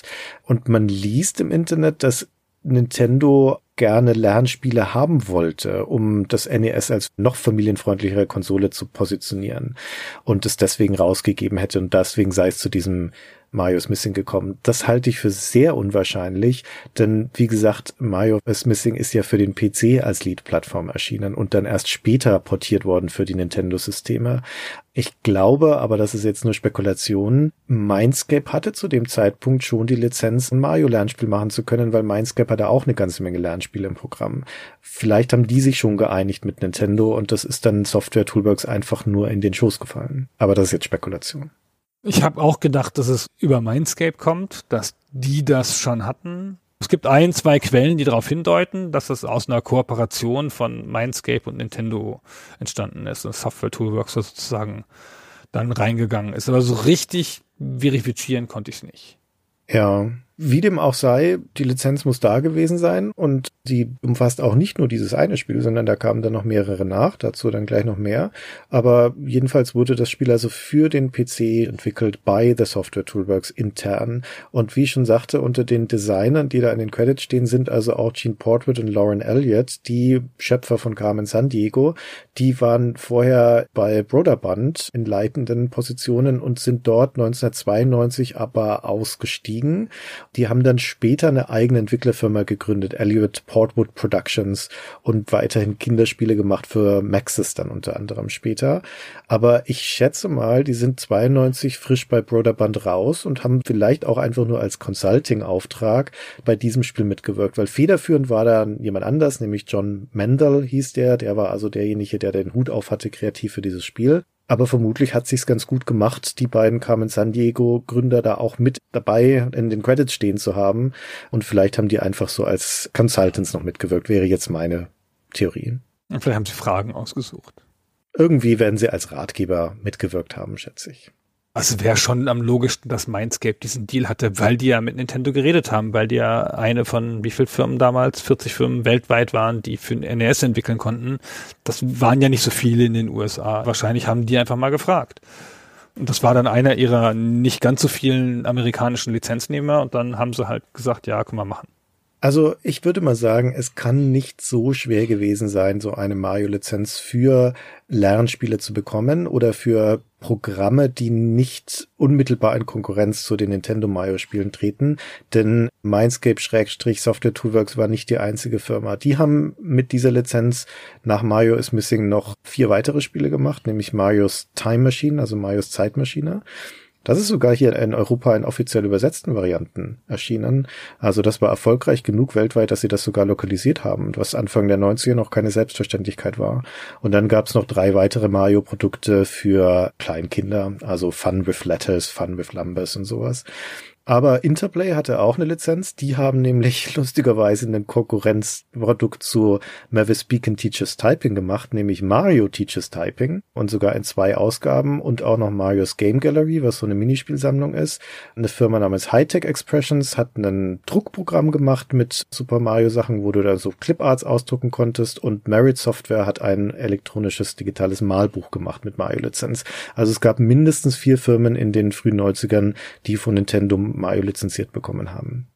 Die anderen Sachen sind nicht so richtig aufgefallen in der großen Games-Geschichtsschreibung, weil das nicht so richtige Spiele sind. Und dies hier ist ja schon, auch wenn es ein Lernspiel ist, noch ein Spiel und deswegen gilt es weithin als das kuriose eine PC-Spiel von Mario. Es gibt einen ganz hübschen Artikel von einem, ach, ich habe schon vergessen, wo das lief, Kotaku, glaube ich, oder so, von einem Journalisten, der das als seinen ersten Kontakt mit Mario beschreibt. Der hat das Spiel halt gespielt und zehn Jahre lang, bis er halt dann das erste Mal ein Konsolenspiel gesehen hat, hat er gedacht, Mario ist so, das ist Mario. da hat die Zielgruppenerweiterung ja gepasst, funktioniert. Das hat ja super geklappt. Er dachte die ganze Zeit, boah, Mario, ey, voll blöde Marke. Man findet einige Geschichten dazu und zwar aus mehreren Gründen. Das eine ist, wie gesagt, ursprünglich PC-Version und diese PC-Version ist für so ein Lernspiel auch einigermaßen okay. Das passt schon. Es wurde ja dann aber wieder portiert zurück auf die Nintendo-Plattformen, auf Super NES und NES und dort ist es nicht mehr so ein Adventure-Verschnitt, sondern da ist es dann tatsächlich ein Jump'n'Run-Verschnitt, also Jump'n'Run mit eben diesen Quizfragen und Lernelementen und da gilt es als ganz furchtbar, also als eines der schlechtesten Mario-Spiele, die je gemacht wurden. Das ist einer dieser Claim to Fames. Der zweite ist, das ist ganz unbestritten. Das ist das erste Spiel, in dem Luigi der Protagonist ist. Hm. Ja, das ist ja spektakulär, oder? Irgendwie schon, ne? Ja, ja finde ich auch. Wenn man sich dafür interessiert. für Mario. Wenn man sich für solche Sachen interessiert. Ja, nun, das ist ja schon ganz cool. Es gibt zu Super Mario auch natürlich ein eigenes Wiki, das Mario Wiki. Und da hat dieses Spiel Mario is Missing einen riesigen Eintrag. Und zwar hauptsächlich deswegen, weil dieser Wiki-Eintrag seitenweise wirklich seitenweise faktische und geografische Fehler auflistet, die in dem Programm vorkommen. Also vieles von den Wissen, das da drin steckt, ist offensichtlich falsch auch noch. Was ich am spektakulärsten finde an diesem Spiel, ist, wenn man sich das anguckt mit dem eigenen Nintendo-Port vergleicht, wie anders Luigi aussieht. Mhm. Im NES-Port oder im SNES-Port sieht Luigi aus, wie man Luigi oder Mario aus den Konsolenspielen von Nintendo kennt. Ja, so knubbelig. Und in der PC-Version sieht er deutlich, will ich sagen, realistischer aus, aber so gestreckt, länger, größer, nicht so wie so eine typische Cartoon-Figur, obwohl er natürlich eine einfach gezeichnete Pixelfigur ist. Aber würde fast sagen, erwachsener oder PC-iger. Ist das nicht so nach Augenschein? Ich bin mir nicht hundertprozentig sicher, dass die jeweiligen Konsolenversionen, mindestens mal die Super NES-Version, einfach die Sprites von Super Mario World verwendet, schon, ne? Ja, das ist auch ein interessanter Aspekt, weil die Konsolenversionen haben von Nintendo Assets bekommen, also aus dem kurz vorher erschienenen Super Mario Bros. 3, glaube ich konnten die Sachen übernehmen. Und das ist ja auch schon eine erstaunliche Zusammenarbeit, dass man dann da so ein Spiel portiert, das ja nun auch noch nicht besonders gut ist. Und Nintendo gibt dafür auch sogar noch Original-Files her, also eine Phase für Nintendo des ungewöhnlichen Laissez-faire, würde ich sagen. Hier, wir schmeißen mal Mario-Lizenzen links und rechts raus, solange keine Jump'n'Runs, damit macht es uns alles recht. Wobei die SNES e und NES-Versionen von diesem Mario is Missing sind ja schon wieder Jump'n'Runs. Dann seltsamerweise aber halt Lernspiel-Jump'n'Runs. Also es ist wirklich ein kurioses Ding. Aber für den PC auch deswegen bemerkenswert, weil es eben hier das erste Spiel ist, bei dem Mario diese Kultfigur auf den Konsolen es auf unsere Plattform geschafft hat, wenn auch eben nicht als Jump'n'Run. Und um noch schnell auf die Box zu kommen, weil die ist auch ganz nett, also insbesondere der Inhalt, da ist nämlich ein Poster dabei von der Weltkarte, die sehr hübsch ist, die auch im Spiel sehr hübsch gepixelt ist, finde ich, mit so kleinen Feldern unten dran, wo man raufschreiben kann, welche Städte man im Spiel schon besucht hat. Das ist sehr nett. Es ist auch so ein zeitgeschichtliches Dokument, weil alles auf dieser Karte im Spiel und in der Packung was östlich von Polen ist, ist noch UdSSR zu dieser Zeit. Die hatte sich zwar im Dezember 91 schon aufgelöst, das Spiel kam ja, wie gesagt, 92 raus, aber das war dann offensichtlich schon zu spät, um die schon produzierten Assets und Poster dann aufzuhalten. Aber meine Version hier, meine Deluxe-Version hat was, was man als Sammler immer sehr schätzt, weil das selten ist. Da liegt nämlich noch was mit drin, was eigentlich gar nicht reingehört. Da liegt nämlich nochmal ein Briefumschlag drin, also ein Kartonumschlag mit einer Diskette drin und zwar einer Patch-Diskette auf die Version 1.1. Ist ja eigentlich ein CD-ROM-Spiel, wie gesagt. Da hat aber offensichtlich der Eigentümer von diesem Spiel vermutlich die Registrierungskarte eingeschickt und hat von Software Toolworks dann nochmal als separaten Brief dieses Update zugeschickt bekommen. Und mit Briefumschlag haben sie das dann hier reingelegt. Normalerweise erhält sich mindestens mal der Briefumschlag nicht, weil die Leute das wegschmeißen. Und für einen Sammler ist das toll, ne? Das ist so ein authentisches Dokument aus dieser Zeit. Du hast mir ein Foto davon geschickt. Und wie toll ist denn das, dass der Typ, der das bekommen hat, nicht nur den Umschlag aufgehoben hat, sondern auf den Umschlag auch noch Mario geschrieben hat, damit er wusste, zu welcher Packung das gehört. ja, ich bin dankbar für solche Menschen. Das ist alles ganz toll. Genau.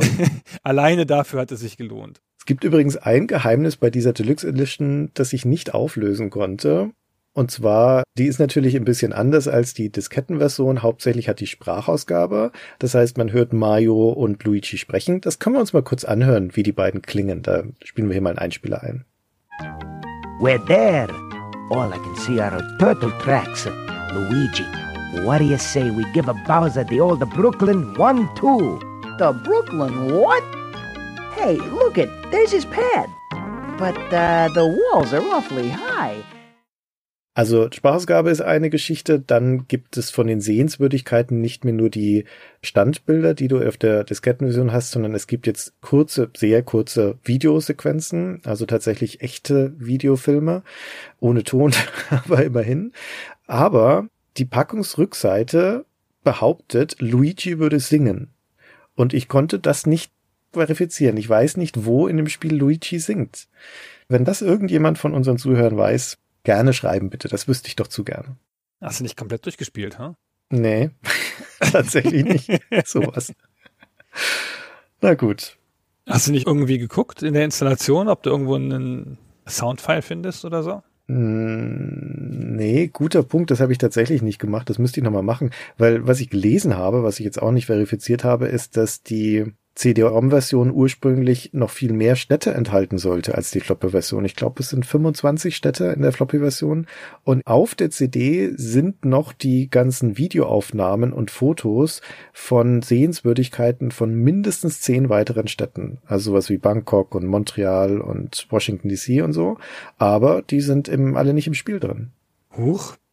Bizarr. Wofür machst du dir die Mühe, das alles aufzunehmen oder zusammenzutragen und auf die CD zu tun, aber dann nicht noch die Städte einzuprogrammieren?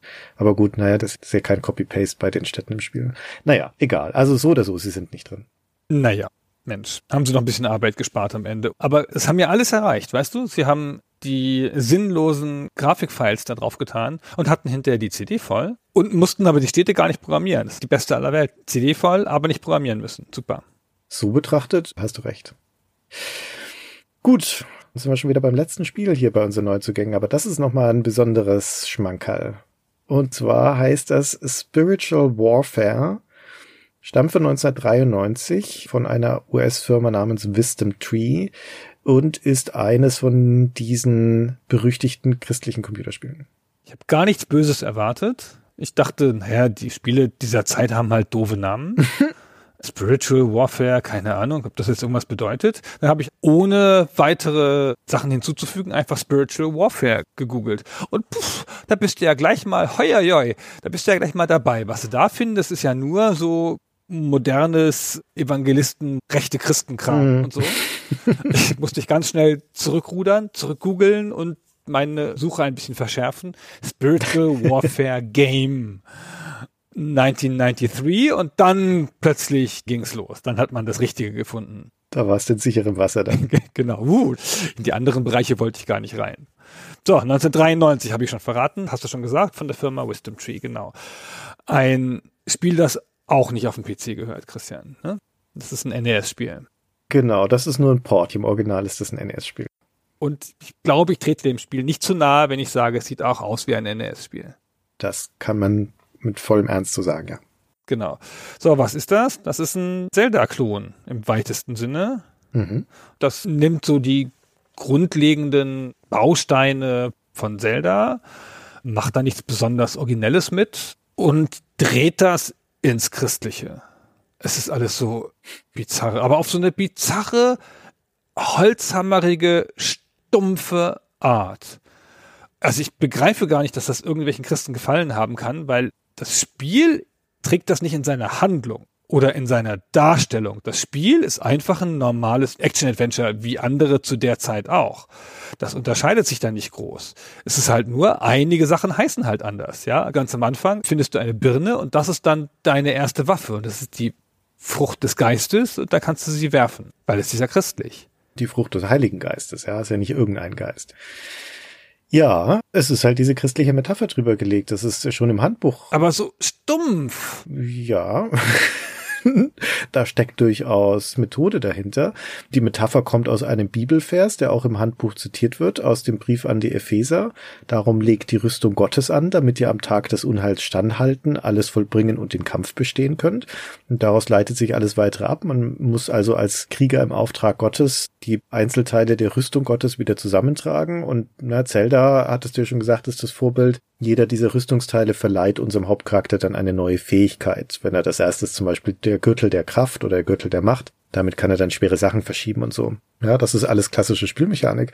Aber die Darstellung, die orientiert sich dann schon an diesem christlichen Rahmen. Also was ich allein schon ganz cool finde, das ist ein zeitgenössisches Szenario. Viele von diesen Bibelspielen spielen ja in der historischen Vergangenheit der Bibel, zu den Zeiten von Moses oder Jesus oder sonst irgendwas. Das hier spielt in einer modernen Stadt, hat also entsprechend Schauplätze und Gegner, der Park, wo Leute mit Messern rumlaufen und so. Und du musst die mit dieser Frucht des Heiligen Geistes bewerfen, also mit Birnen, später mit anderen Früchten. Und wenn die getroffen werden, dann werden sie konvertiert und knien sich hin, um zu beten. Und aus manchen löst sich dann aber noch ein böser Geist heraus, der dich verfolgt. Den musst du dann auch noch abschießen. Aber was du hier machst, ist jede Menge gemeine Leute zu konvertieren zum Christentum oder zu Gott zurückführen und die fallen dann auch als Reaktion darauf alle auf die Knie. Christian, wir müssen noch mal ganz kurz zurück zu dem Brief an die Epheser. Der Brief an die Epheser Kapitel 6, den du eben kurz angerissen hast, fahrlässig, der ist ja einfach wie eine Spieleanleitung. Der ist ja einfach wie ein Questbuch aus einem Rollenspiel. Der sagt halt, legt die Rüstung Gottes an. Das hast du schon gesagt. Und dann gürtet euch mit Wahrheit. Zieht als Panzer die Gerechtigkeit an. Also ne, den Gürtel der Wahrheit, den Panzer der Gerechtigkeit. Kannst im Spiel auch finden, den Gürtel der Wahrheit. Die Schuhe der Bereitschaft für das Evangelium zu kämpfen. Den Schild des Glaubens. Der Helm des Heils. Noch eine Alliteration. Und das Schwert des Geistes. So. Und jetzt habe ich mein Questbuch, ne? Finde diese sieben Gegenstände des Geistes und suche sie alle. Wie geil ist denn das? Wie die sich gefreut haben bei Wisdom Tree, als sie diese Bibelstelle haben, die sich schon liest wie eine Rollenspielanleitung. Ja, da ist schon alles drin, ne? Das sind die sechs Teile, die du finden musst, ganz genau. Deswegen schätze ich, steht es auch im Handbuch. Und spielmechanisch eben sehr stark inspiriert von Zelda, mit dem kleinen Unterschied, dass ab und zu ein Schutzengel auftaucht und der stellt dir dann Fragen zur Bibelwissen, Quizfragen. Und wenn du die richtig beantwortest, dann füllt er deine Lebensenergie wieder auf. Es ist alles so toll. Ja. Also es ist leicht, sich darüber lustig zu machen, finde ich, weil das doch sehr, ja, hemsärmlich zusammengeschraubt ist, das Ganze. Aber das ist gar nicht so doof als Spiel, finde ich. Ja, das ist jetzt kein wahnsinnig unterhaltsames Spiel, aber es funktioniert einigermaßen. Aber viel interessanter und viel spannender ist diese Herleitung, warum diese Firma Wisdom Tree eigentlich dazu gekommen ist, christliche Spiele zu machen. Weil normalerweise, und das ist ja bei vielen von den christlichen Spielen auch so, sind die ja Produkte von Überzeugungstätern, von Leuten, denen es wirklich ein Anliegen ist, ihre Ideologie über das Mediumspiel in die Welt zu bringen, die also motiviert sind von einem engagierten Laientum. Und so sehen diese Spiele dann auch häufig aus. Aber das ist hier nicht so bei Wisdom Tree, die eine ganze Reihe, ein ganzes Portfolio über die frühen 90er an christlichen Spielen rausgebracht haben. Und das ist eine spannende Geschichte, finde ich. Ich finde, das macht es irgendwie noch schlimmer. Ja? also ich finde, wenn das Überzeugungstäter sind und naiv und irgendwas, ist ja Mai. Ist ja nicht meine Aufgabe, die zu erziehen oder irgendwas oder dazu eine Meinung zu haben. Aber das hier ist ja zynisch. Die haben ja nicht mal versucht, ein christliches Spiel zu machen. Die haben da halt einfach christliche Sachen draufgeworfen und geguckt, was kleben bleibt. Das ist halt ein zynischer Cash Grab. Also ich finde, das Spiel sieht voll danach aus. Das ist ja eine richtige Geschichte, die wir gleich noch ein bisschen erzählen müssen. Aber die haben ja einfach alle möglichen Spiele in christlich umgestrickt und immer mit so stumpfen Sachen, so stumpfen Verweisen. Die Birne des Geistes, lach mich tot. Was soll denn das? Sie hatten halt da ein Objekt, ja, mit dem sie werfen mussten, haben sie halt die. Bir also das ist ja nicht mal der Versuch, irgendwie was zu machen. Und auch was du da tust in diesem Spiel. Da gibt's auch Bosse, die dann mit Luftballons werfen und die Metapher knirscht hinten und vorne. Ja, also es ist lächerlich. Es ist so oberflächlich aufgetragen. Unter dieser Perspektive gebe ich dir recht. Okay, erzähl mal, wie das kommt. Wisdom Tree hat gar nicht unter diesem Namen angefangen, sondern das geht zurück auf eine Firma namens Color Dreams, die 1988 gegründet wurde in Kalifornien von einem Daniel Lawton. Und der hat sich als Geschäftsmodell ausgeguckt, die damals schon erfolgreiche NES-Konsole für die Spiele zu machen. Aber der hatte das gleiche Problem wie das, was wir vorher schon gehört haben bei The Software Toolworks, denn da brauchst du eine Lizenz von Nintendo. Die waren rar und so ein kleiner Start-up-Gründer in Kalifornien hat keine Nintendo-Lizenz bekommen, um NES-Spiele zu machen. Und deswegen hat er die einfach unlizenziert gemacht. Also er hat Module produziert, die den Nintendo Kopierschutz umgehen diesen Lockout-Chip und trotzdem auf den NES-Konsolen laufen, ohne dass er Lizenzgebühren an Nintendo dafür abgedrückt hat. Mit diesem Modell hat er Spiele rausgebracht, die absolut auch vom Namen her schon gar nichts Christliches an sich hatten, sowas wie Menace Beach oder Silent Assault oder sogar Robo-Demons, also Roboter-Dämonen. Da ist jetzt noch nicht viel vom Heil Gottes zu merken. Und das Problem nur mit diesen unlizenzierten Spielen ist, also zum einen ist es technisch immer ein bisschen wackelig. Da gab es später in einer Ausgabe des Electronic Gaming Monthly Magazins von 97 auch mal eine Rückschau. Da hat einer der Mitarbeiter von Wisdom erzählt, dass sie immer wieder Probleme hatten mit diesen NES-Modulen. Die musste man auf bestimmte Art und Weise einstecken. Mit späteren Modellen des NES hat das nicht mehr funktioniert. Dann hatten sie mal Leute am Telefon, die ihnen dann die Seriennummer ihres NES durchsagen mussten und dann haben sie denen ein passendes Modul geschickt und so weiter. Also das war schon alles eine etwas wackelige Kiste. Das Hauptproblem ist aber, dass Nintendo das natürlich nicht gerne gesehen hat, diesen Vertrieb von unlizenzierten NES-Modulen. Rechtlich war das aber okay. Also die konnten die nicht vor Gericht ziehen. Was Nintendo allerdings dann gemacht hat, ist den ganzen Spielehändlern gesagt, wenn ihr Spiele aufnehmt in euer Portfolio, die nicht über uns lizenziert sind, dann schicken wir euch keine von unseren Titeln mehr. Ja, dann drohen wir euch mit einem Boykott. Und das war für Color Dreams offensichtlich ein wirkliches Problem, weil sich die ganzen Spieleketten und Händler dann geweigert haben, diese Module noch anzubieten. Zumal, das war ja eine Problemverschärfung. Deren Spiele haben sich ja auch so schon nicht so dolle verkauft, weil die ja nämlich scheiße waren im Durchschnitt. Das muss man auch noch mit dazu sagen. Genau, es waren keine guten Spiele. Also die haben einfach keine guten Spiele gemacht, alles ratzfatz, ja, mit wenigen Leuten rausgekloppt, rausgekloppt, alles eher Kopien. Ihre bedeutendste technische Leistung ist, den Lockout-Chip zu umgehen, würde ich sagen. Also ist schon aller Ehrenwert, ja, sie haben halt Spiele gemacht und auf den Markt gebracht und Module fabriziert und so, das muss man auch alles erstmal schaffen, aber die Spiele hätten auch so keine große Chance gehabt und mit dem Druck von Nintendo dann erst recht nicht. So, und dann kommen sie auf den genialen Trick, wir verkaufen unsere Spiele an christliche Buchläden. In den Spielehandel kommen wir nicht. Und what the fuck? Nintendo ist ja auch völlig gegen das Christentum. Da sind religiöse Symbole verboten und so. Wir gehen genau ins Gegenteil. Im christlichen Markt haben wir keine Konkurrenz.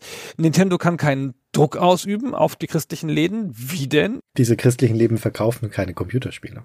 Genau, da gibt's halt gar keine Konkurrenz und vielleicht ist es sogar noch gute Publicity, ja, wenn Nintendo sagt, dass die christlichen Läden diese Spiele nicht verkaufen sollen.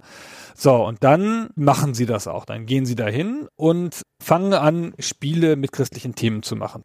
Ihr erstes Spiel ist dann, na, wie heißt es nochmal? Bible Adventures? Bible Adventures, genau.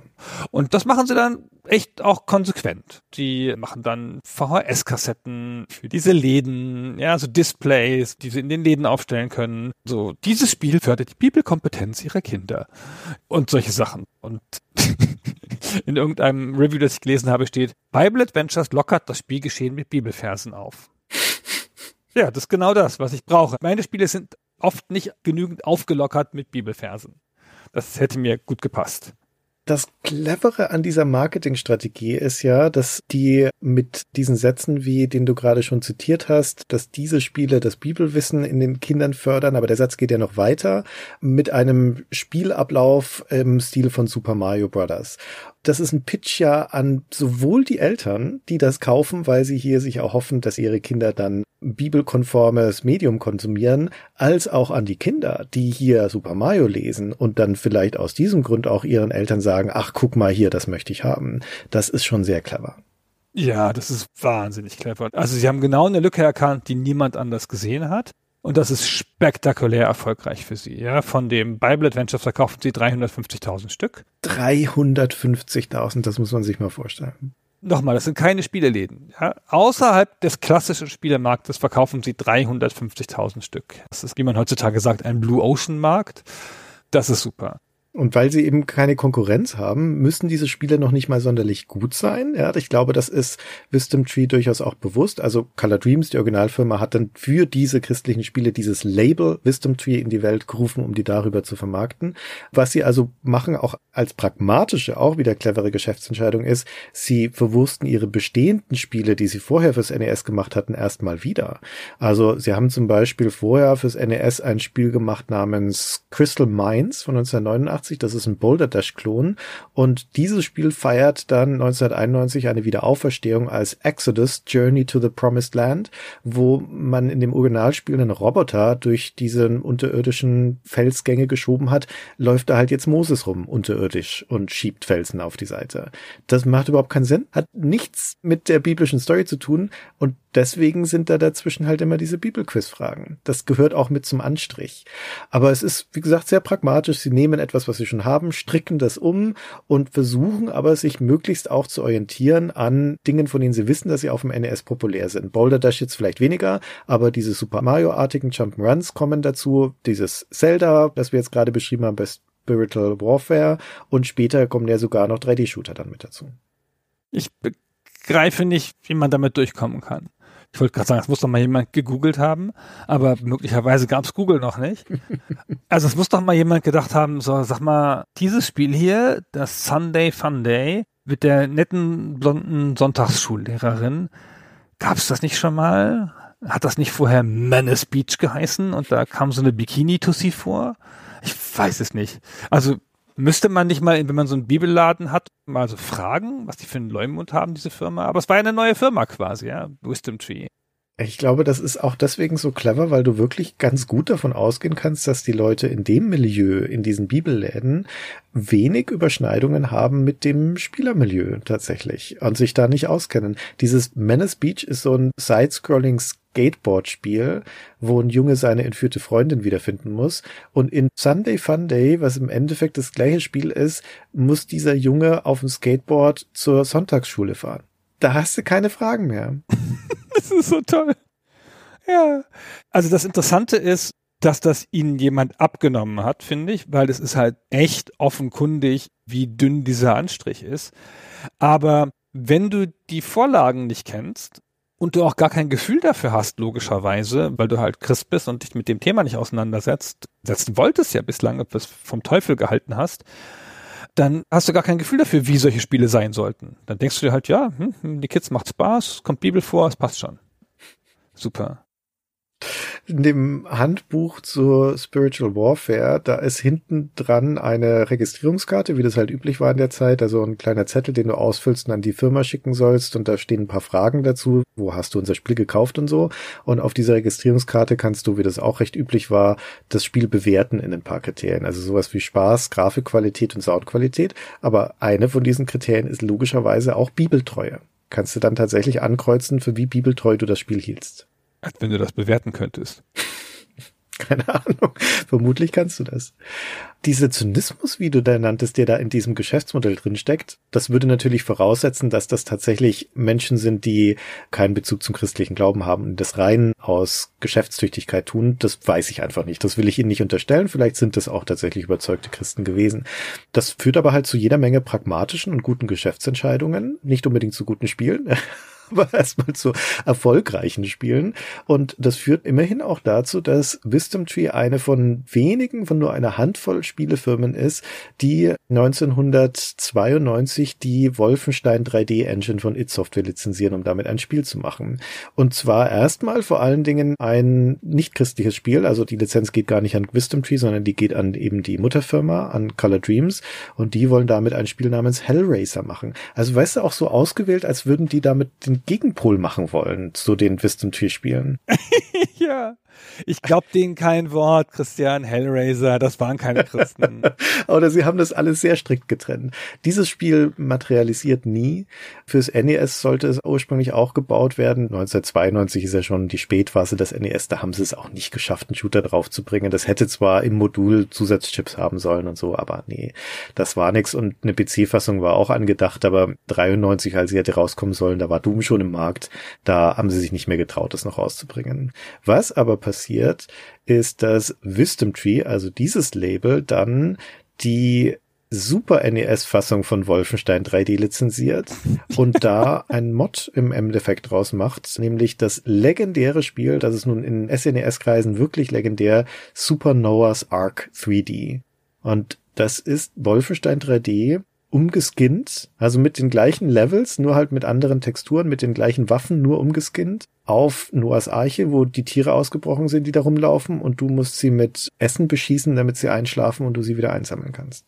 An dieser Stelle haben wir einen Screenshot davon in den Chapter Marks und ihr müsst jetzt unbedingt, falls ihr zuhört auf einem Podcatcher mit Chapter Marks, müsst ihr jetzt unbedingt gucken, wie großartig das aussieht.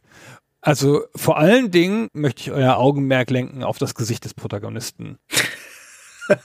es ist der Hammer. Du hast halt so eine grinsende alter Mann, weißer Bart, Noah-Fresse eingeblendet, da wo sonst dein Soldat ist. Also das ist wirklich Pragmatismus der reinsten Schule. Die haben sich ja nicht mehr die Mühe gegeben, hier ein eigenes Spiel zu machen, sondern das ist ja wirklich nur noch ein neuer Anstrich für Wolfenstein 3D. Das Spiel ist auch nicht mehr erfolgreich, das Super Noah's Ark 3D. Das gilt auf dem SNES e als tatsächlich sehr, sehr selten. Also wenn man da ein Originalmodul hat in Originalverpackung, kann man sich sehr glücklich schätzen. Und das gibt's auch auf dem PC. Ja, klar, gibt's auf dem PC. Ja, ja.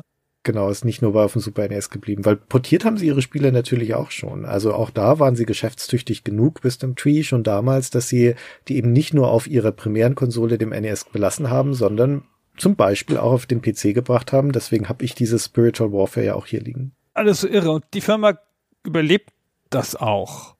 Bis heute quasi. Also sie macht jetzt keine Spiele mehr, sie lizenziert ihre Spiele nur noch, aber sie hat ja vor kurzem noch mal so ein Ding rausgebracht, das man an den Fernseher macht, wo dann die alten Spiele drauf sind, wie so eine Mini-Konsole, halt aber nur mit ihren eigenen Spielen. Eine Plug-and-Play-Konsole heißt das, glaube ich. Also total crazy. Ja, und Re-Releases von ihren alten Spielen. Also wer jetzt neugierig geworden ist, der kann sowohl Super Noah's Arc 3D als auch Spiritual Warfare heute über Steam beziehen für fünf beziehungsweise acht Euro und kann das heute nochmal spielen. Also so bizarre das alles ist, ist das doch aus einer geschäftlichen Perspektive eine super interessante Geschichte. Und Wisdom Tree hält sogar zwei Rekorde in Anführungszeichen, denn das schon erwähnte Sunday Funday mit dem Jungen auf dem Skateboard, der zur Sonntagsschule fährt, das ist ganz offiziell das letzte kommerziell vertriebene NES-Spiel in den USA. Das kam 1995 raus. Und das Super North Arc 3D wiederum ist das einzige Spiel auf dem Super NES, das unlizenziert erschienen ist, weil da sind sie sich treu geblieben. Auch das kam selbstverständlich nicht über Nintendo. Die sind schon cool. Ich meine, die haben halt ihr Ding gemacht, oder? Die haben ihr Ding gemacht. Und ihr Ding war aber Geld verdienen. Ja, ihr Ding war nicht christliches Wissen in die Welt bringen, sondern ihr Ding war Geld verdienen, würde ich auch sagen. Ja, sie haben nie einen Dollar gesehen, dessen Farbe ihnen nicht gefiel. ja, sehr schön. Ja. Also spektakulär, wirklich. Wusste ich gar nichts von, ehrlich gesagt. War mir überhaupt gar kein Begriff. Color Dreams, Wisdom Tree hat mir ein sehr schönes Rabbit Hole der Recherche beschert. Danke dafür, Christian. Ja, gerne. Das ging mir genauso. Ich kannte den Namen Wisdom Tree, aber ich kannte die ganze Vorgeschichte nicht. Für mich war das auch alles neu. Also es ist immer wieder ein Quell der Überraschungen, diese Neuzugänge. Und damit sind wir aber auch durch für dieses Mal. Wir hoffen natürlich, dass es euch auch gefallen hat und hoffen auch, dass wir euch das nächste Mal wieder hören, wenn wir wieder fünf Neuzugänge zusammengetragen haben. Ja, vielen Dank und bis zum nächsten Mal. Bis dann. Tschüss.